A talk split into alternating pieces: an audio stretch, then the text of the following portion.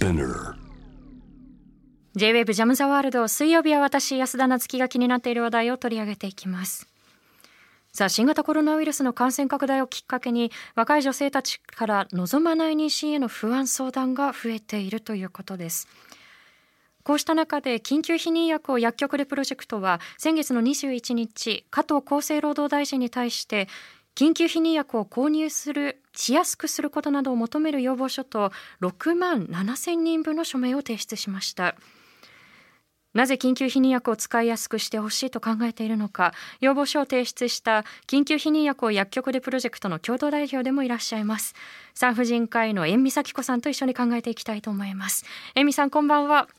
こんばんは。よろしくお願いいたします。あの、えみさんとはね、実は大学生の時にいろんな NPO の活動のつながりで、ちょっとね、すれ違ったりということで、直接会えてはいないんですけれど、何かとちょっとご縁があるということで、今日はお話を伺っていければと思います。私も非常に嬉しくて、はい。あの、安田さんが私たちのプロジェクトの方に応援メッセージも寄せてくださって、はい。はい。もうそちらの応援メッセージをいろんなところで、えー、拡散しております。ありがとうございます。あの、ぜひ皆さんもですね、あの、応援メッセージ私が寄せさせていただいた、そのサイトも含めてご覧いただきながらと思うんですけれども、先ほどツイッターに私流したんですけれども。わかりました。じゃあ私リツイート。すいません。はい。あの、ハッシュタグ JWEB で皆さんも、あの、つぶやきを検索をしてみてください。えみさんの、はい、はい、投稿に行きつけると思います。で、あの、この、最初に触れさせてもらったこの加藤厚労大臣に対する要望書なんですけれども、はい、まずこれを提出するに至った背景を伺いたいと思っているんですね。で、冒頭でも少し、あの、お伝えしたんですけれども、新型コロナウイルスの流行に伴って、例えば、まあ、望まない妊娠だったりですとかあるいはその意図しない妊娠に関する相談が増えているという報道がありましたよね。で、はい、この増えているというのが例えばどういった背景でどういった要因なのかだったりですとか今どれくらい増えているのか。えみさんこれはどんなふうに捉えていらっしゃいますか？はい。えーと、まず、えー、コロナの中での、えー、妊娠に関する相談っていうのは、えー、NPO に寄せられているものとしては、だいたい月10件ぐらいだったものが、コロナ以降は月40件ぐらいに増えています。うん、4倍に。はい。はい。で、あの、ステイホームが安全でない子たちがいるっていうのはすごく痛感してまして、例えば13歳とか14歳でも家庭の中で親親や兄弟から性虐待を受けているケースとか、あと母親の彼氏から性暴力を受けているケースの相談もあります。あとは、あの、長期間の休校に伴って、やはり子供、あの、中高生だけで過ごす期間とか、あの、そういうのも増えたということもあるかもしれないんですけれども、初めてのセックスの経験をしたり、で、そこで、えー、やはり、あの、否認が不十分だった行為があって、えー、心配になったりとか、そういったものはあります。ただ、こういう自粛期間中に、その性の問題をを起こしてしまうっていうことが、やはり悪いことで誰にも言えないって思ってしまう子もいると思うんですよね。なので、相談できた子は、あの、いいかもしれないけど、相談できずに抱えている子もいるんじゃないかなっていうのは感じてます。なるほど。いや、ご指摘の通り、はい、例えばその、まあ、女性のその自己責任の問題に賠償化されてしまうというか、賠償化というよりももう、この自己責任っていう指摘そのものが私は誤っていると思うんですけれどもなかなかその妊娠のリスクは高まっているにもかかわらず、まあ、相談できる体制がそれに追いついていないということだと思うんですがあの例えばそのプライバシーの問題もあるので可能な範囲でいいんですけれども今例えば DV だったり虐待だったりすでにあのご指摘はしてくださっていると思うんですけれどもどんな相談が今恵美さんのところに寄せられたりしているのか可能な限りでお話聞けますでしょうか？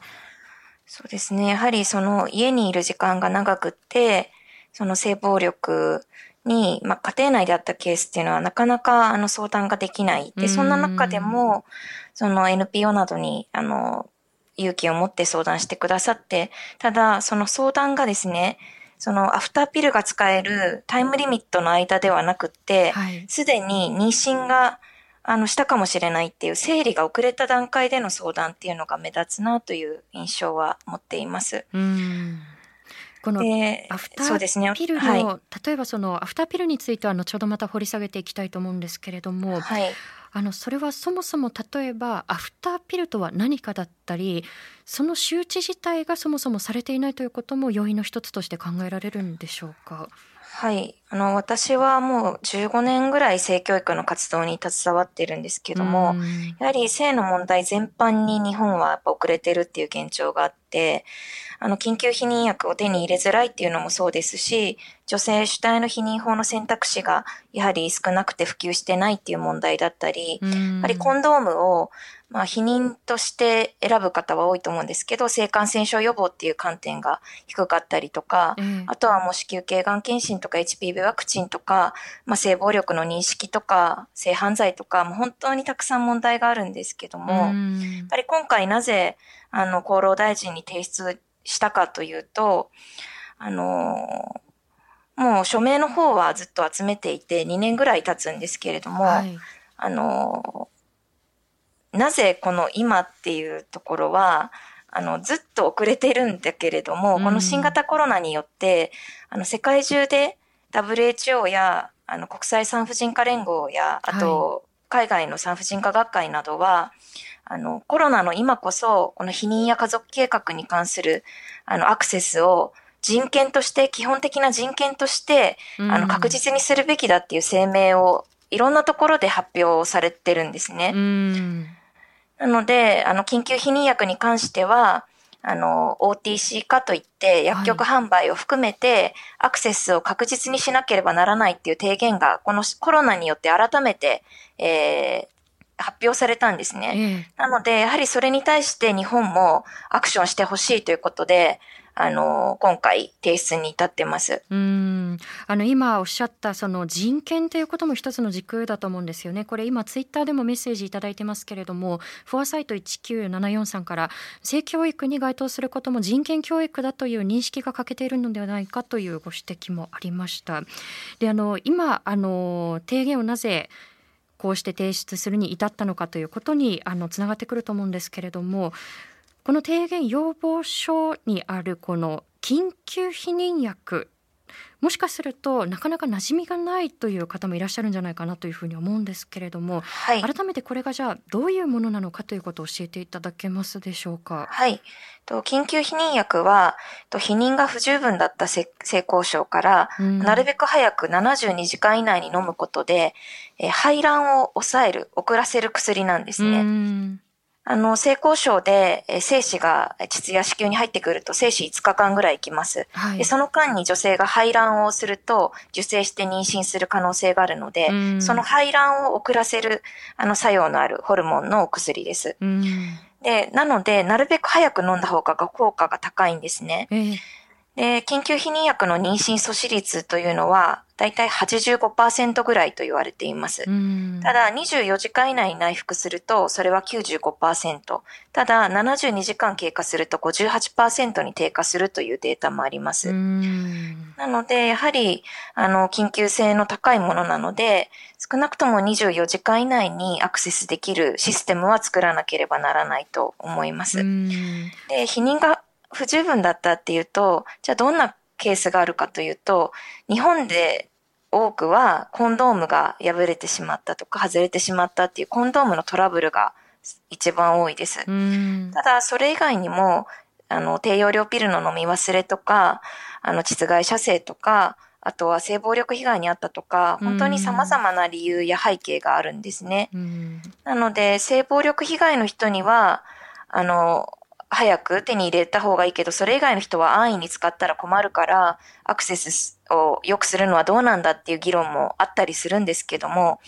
あの、どんな理由であれ、必要な女性は、その意図しない妊娠を避けるために、もうなるべく早く飲みたい、妊娠を避けたいっていう気持ちは同じですので、やはりそういう理由とかで差別することなく、もう当たり前の世界中にある選択肢の一つとして、緊急避妊薬を薬局でというのを今こそ実現するべきだと思ってます。うんこの迅速にどれほどそのアクセスができるのかということは今鍵だというふうにおっしゃってくださったと思うんですけれども、あのその障害になっているものについても後ほど触れていきたいと思うんですね。で、あの例えばこれおそらくあの多くの方が気になるところではないかと思うんですけれども例えばこれを手に入れるにあたって費用はどうなんだろうとかあとはこれって副作用が強い薬なんじゃないのっていうふうに思う方もいらっしゃるんじゃないかと思うんですけれどそのあたりはいかがでしょう？はい。あの、日本ではですね、長年中容量ピルなどが、あの、緊急避妊に代用して使われていた経緯がありまして、今ある緊急避妊専用薬っていうのは2011年に認可されたものです。で、これは従来のものと比べて副作用はかなり少なくなっていて、だいたい吐き気だと数パーセント、まあ、3.6%というデータもあるんですけれども、はい、数パーセントの方に起こるかもしれないけれども、嘔吐はほとんどありません。で、従来のものよりも、あの、安全な薬ですので、安全な薬だからこそ世界中の薬局で販売されています。うん。であの例えばこのアクセスの難しさ、はい、もちろんその今の仕組みの問題もあると思うんですけれども例えば私もアンケートを拝見して非常にこう大きなハードルの一つになっているのが費用と挙げている方非常に多かったと思うんですよね。ね。これ保険は効くのかだったり、はい、まあ、これあの一概には言えないと思うんですけれどどれぐらいの値段がかかるのか気になる方多いと思うんですけれどどうでしょう？いや、もう本当に、あの、海外と比べるとものすごく高いです。大体、あの、保険は効かない自由診療、自費で、大体1万円から2万円ぐらいです。まあ、安いところだと6000円ぐらいっていうのはあるんですけども、どうしてもこの薬、初めに日本で認められた時に、薬価が、薬価というか薬のお金代だけで1万円っていう薬として認められたんですね。ええで、その背景には、やはり悪用を避けるためというような意見があったとも聞いています。ただ、現実として、やはり悪用を避けるためにこう高く設定したのかもしれないんですけれども、まあ、もちろんそれ以外の理由もありますけれども、えー、この高いっていうせいで、あの、もっと安く手に入れられる方法として、今は SNS とかフリマアプリとか、うん、あとインターネットの個人輸入の業者とか、そういったところでも海外の安いジェネリックとか、そういう薬が、うん、まあ、あの、グレーゾーンで出回ってはいます。ただ、そういう、あの、正式なルートではない場合は、やはり万が一副作用が出た時に国の救済対象外になってしまうとか、安全性が担保されていない可能性があるというのがあるので、うん、やはり、まあ、まずは、この、あの、診療が必要で初診料もかかるっていう、あの、受診が必要ではなくて、薬局で、あの、買えるようにするっていうことで、うん、まあ、費用の面も、あの、下げられるのではないかと思ってます。なるほど。あの、今、薬局で買えるようにということも、あの、改めて挙げていただいたと思うんですけれども、あの、例えばこのハードルになっているのが費用、まあ、1万円、2万円というと、例えば、まあ、経済的に厳しい方だったりですとか、自分のお金が自由に使うことができない、こう、まあ、10代の子たち、学生さん非常。にこれハードルが高いと思うんですよね。でもそうではないそれだけではない。例えば手に入れるまでのハードルというのが非常に高いのではないかと思うんですけれども改めてこれを欲しいと思った時にどういう手続きを経ることになるのかそのあたりはいかがでしょうか？そうですね。あの今はあの対面診療以外にもオンライン診療っていうのはあの、認められたんですけれども、それは選択肢が増えるということですごくいいことなんですけども、やはり実際はまだ、あの、オンライン診療も普及してないので、あの、主に産婦人科を受診して、まあ、直接医師と話して、その性交渉の時の状況とか、あと、まあ、月経の周期の話とか、そういう問診を取って、えー、処方されます。で、まあ、中には目の前で飲んでもらうみたいな、先生もいます。目の前で飲んでもらうということはどういうことなんでしょう？どういった理由なんでしょう？そう、これは昨年のオンライン診療を解禁するにあたっての議論の中でも、はい、あの、必ず、あの、医師とか薬剤師の目の前で面前内服するっていう要件がついてしまったんですね。で、これは、まあ、早く飲むほど効果が高いとか、まあ、そういう言われ方もするんですけども、はい、一番は悪用とか転売を避けるためっていう理由だと思います。それはでも緊急避妊薬だけに言えることではないですよね。いや、本当にそのおっしゃる通りで、はい、その悪用転売してはいけない薬っていうのは全ての薬に言えることなので、まあ、なぜそれをその緊急避妊薬だけ特別にそうやって扱うのかっていうのは、やはりそこには、私はやっぱり医療者側の安全を重視した、やっぱりパターナリズムっていうのが少し現れているのかなとも感じざるを得ないかなと思っています。確かに。まあ、その例えば目の前で飲まなければならないだったりそもそもその医師にかかるっていうことのそれ自体が心理的なハードルを上げてしまうという可能性もあると思うんですよね。であとはそのそうですねそうですねあとは処方箋が必要ということも大きな、まあ、壁になると思いますし、うん、私の知人がですねその、まあ、性暴力を受けた時にあのこれ全ての相談機関ではないと思うんですけれども相談機関にまず相談してでどこが例えばそのこの緊急避妊薬を処方してくれる医療機関なのかその情報だけでも知りたいというふうにその、まあ、相談したそうなんですけれどもいやまずはこう相談しに来てくださいうちにっていうことを言われてしまったそうなんですよね。で先ほどおっしゃる通り、まあ、これってやっぱりこう早くアクセスできればできるほど、まあ、可能性が高まるわけですよね。でそうなるとその処方箋だけではなくて本当にそこにアクセスするまでのいろんなこう情報を整理していく必要があるのかなと思うんですがそのあたりの仕組みの問題いかがでしょう？あの、実はこの昨年このオンライン診療で解禁するっていうのにあたって、はい、結構あの国が動いたんですね。緊急避妊薬に関して。あの、ま、もちろんまだまだ不十分なところはあるんですけども、今厚労省のホームページに、緊急避妊薬を対面診療で、えー、処方できる医療機関っていうのは一覧で出ていまして、で、24時間365日対応のあの病院なども掲載はされています。で、性暴力の場合は、まあ、警察やワンストップ支援センターが関わると、あの、条件によっては、あの、無料になったり、そういうサポートも、あの、なくはないです。うんただその情報にアクセスするまでが非常にこう例えば被害を受けた方というのがやっぱりこうエネルギーを本当にこう消耗している状態なわけですよね、はい、だからこそ、まあ、周知をどういうふうにしていくのかということも一つ課題ということですよね。おそらく。のその医師に受診するメリットももちろんあると思うんですね。なのでその受診っていう選択肢もあるしオンラインっていう選択肢もあるし緊急避妊薬を薬局でという選択肢があるっていうことがすごく重要だと思うんですよね。この選択肢っていうのは世界中で当たり前のようにあるものなんですね。もう約90カ国ではそういう状態ですし、あの国によっては無料配布している国や学校の保健室でもらえるあの国もあったりするぐらい、やはり意図しない妊娠を避ける、健康を守るっていう権利という視点で、はい、この国あ、この薬にアクセスする権利が全ての女性にあるという、そういう薬ですので、やはり国際標準に照らし合わせて変えていくところは、コロナの今こそ、あの、変えていくべきだと思うんですよね。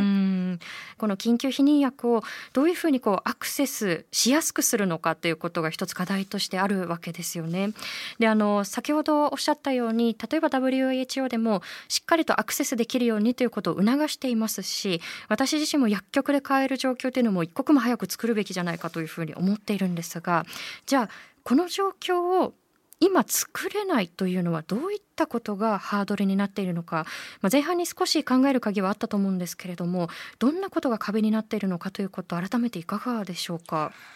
そうですね。その性教育が遅れている状況で緊急避妊薬だけ手に入れやすくするとやっぱり悪用されるとか性が乱れるとかそういったあのにあの意見はあると思います。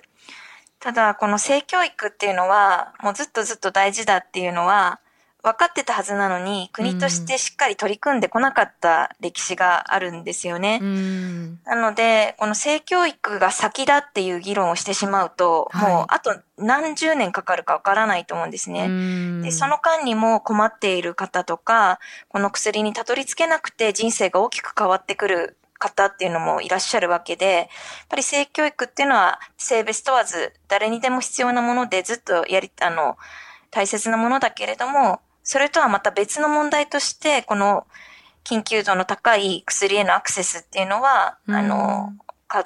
考えていかなきゃいけないと思います。そうですね。あの、あと、はい。はい。日本では、やっぱり、あの、男性用のコンドームで避妊をしているっていう方がすごく多いんですね。えただこれ世界的には避妊の効果としては高くはない方で、やはり低用量ピルとか子宮内避妊具とか、そういったあのものの方が避妊の効果は高いんですけども、えー、こちらもまあ様々なあの歴史があって、例えばピルの認可が世界から40年遅れたとか、まあ、本当にあのいろんな根深い問題があってなかなか普及してない現状があるんですけれども、やっぱり海外って他にも避妊の注射とかインプラントとかパッチとかいろんな選択肢があって、性教育も、ね、5歳頃からカリキュラム組んで、包括的にやっていきましょうっていう流れがあって、ただ、それであっても、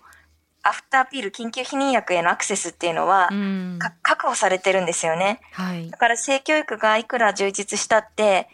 あの、避妊法の選択肢が充実したって、やっぱ万が一っていうのは誰にでも起こりうるので、やっぱりそういう時に必要な薬のアクセスっていうのは、もう両輪で、今すぐにでもね、変えていかなきゃいけないと思うんですよね。そうですね。あの、例えばこの性教育だったり、その緊急避妊薬、どちらもこれ壁になっているのが、前半の話なんかもこう、あの、振り返っていくと、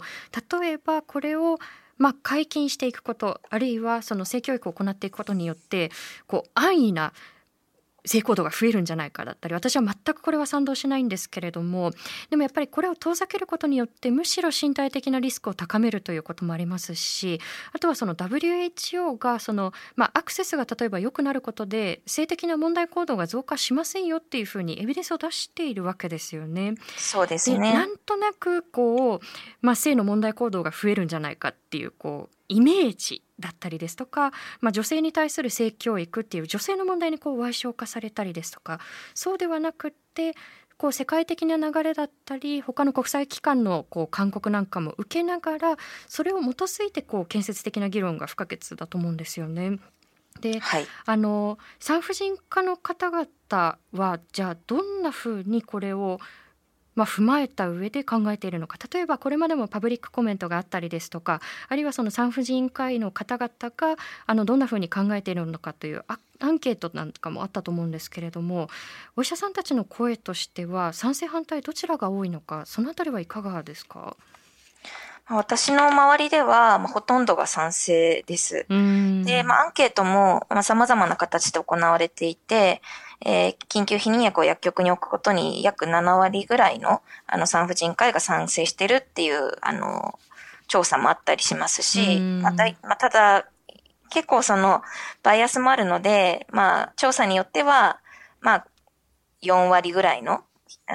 医師は賛成してるとか、まあそういうばらつきはありますね。ただ、あの、先日の NHK の番組で、あの、発言が結構話題になったと思うんですね。はい。NHK のその番組で日本の産婦人科医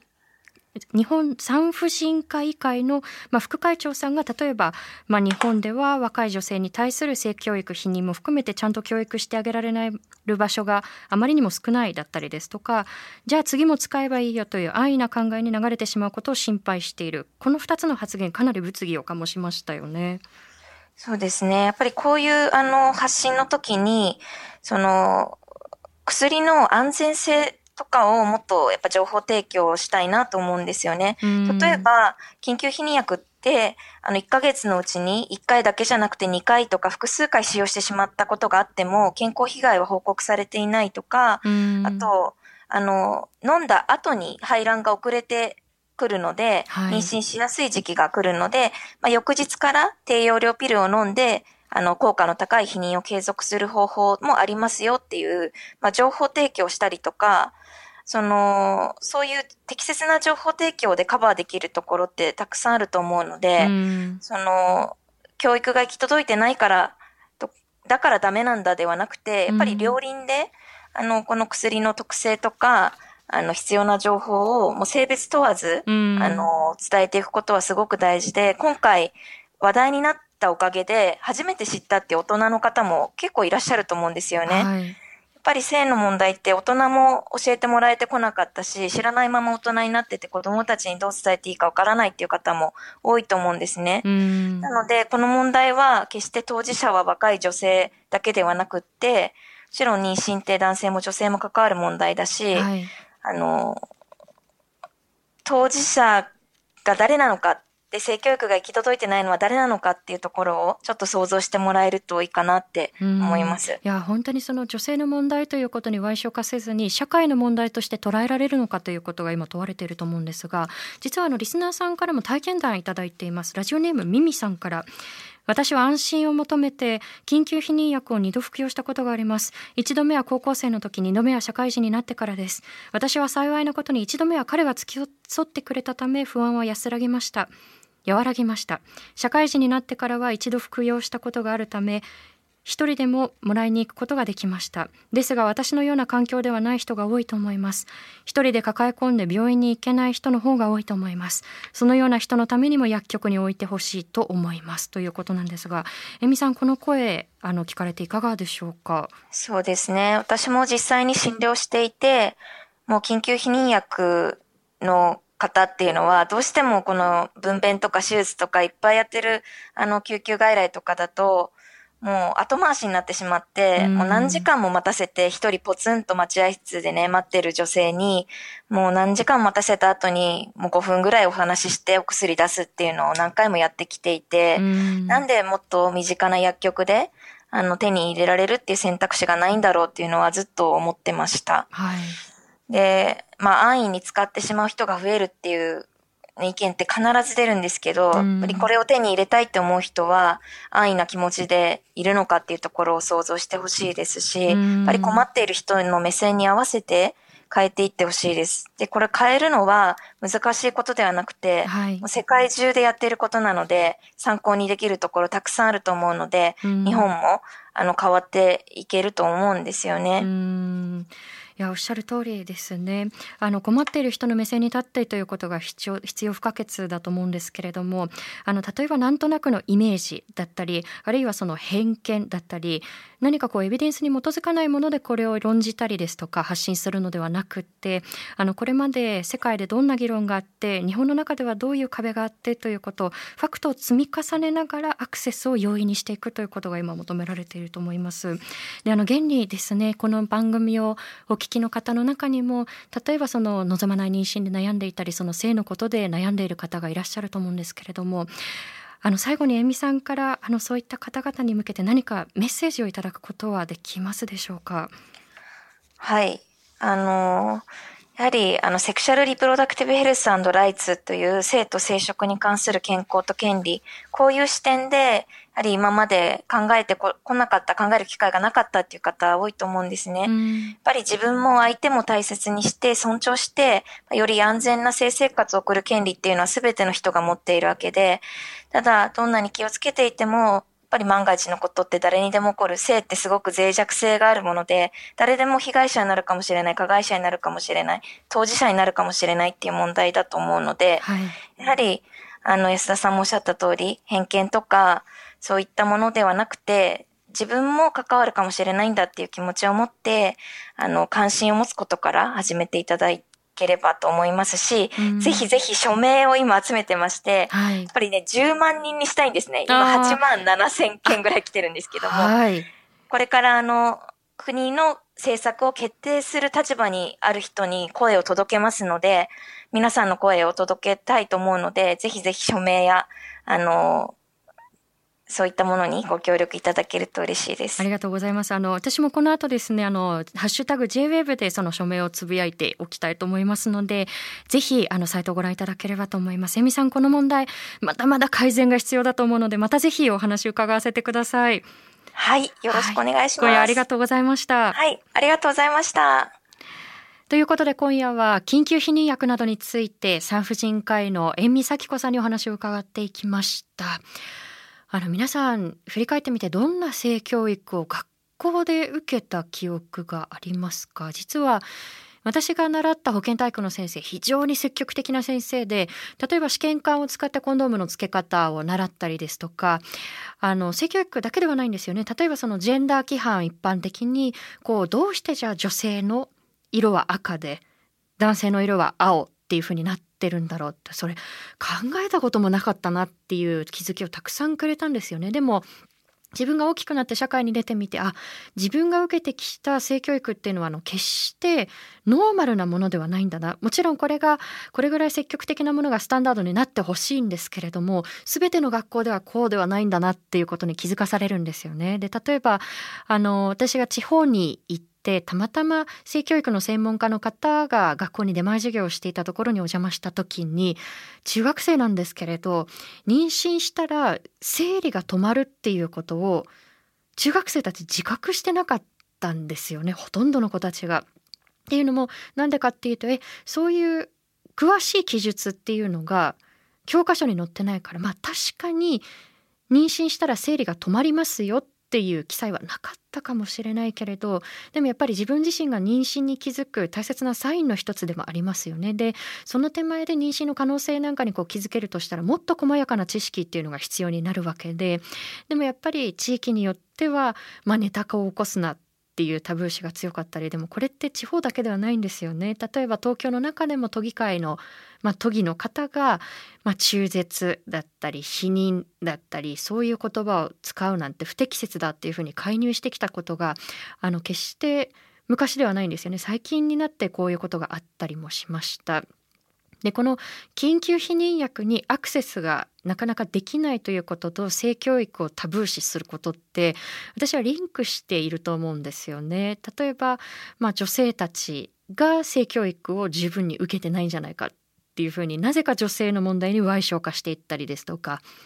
であるいは、まあ、性行動がアクセスが容易になることによってって乱れていくんじゃないかこれ何の根拠でそんなことを言ってるんだろうかっていうことからこれ掘り下げていかなければいけない問題なんですけれどもそのなんとなくの空気感の中で結局はまあ妊娠のリスク身体的なリスクあるいはそれに伴う精神的なリスクが女性たちに背負わされていくっていう構造的な問題があるわけですよね。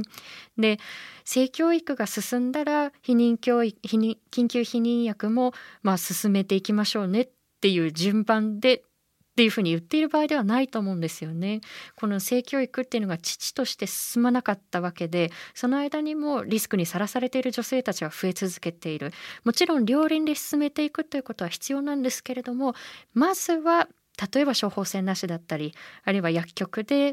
女性たちがより自分たちの自己決定でアクセスできるようにこれはもう一刻も早く実現するべきだというふうに私自身も思います。以上安田なつきがお送りしました。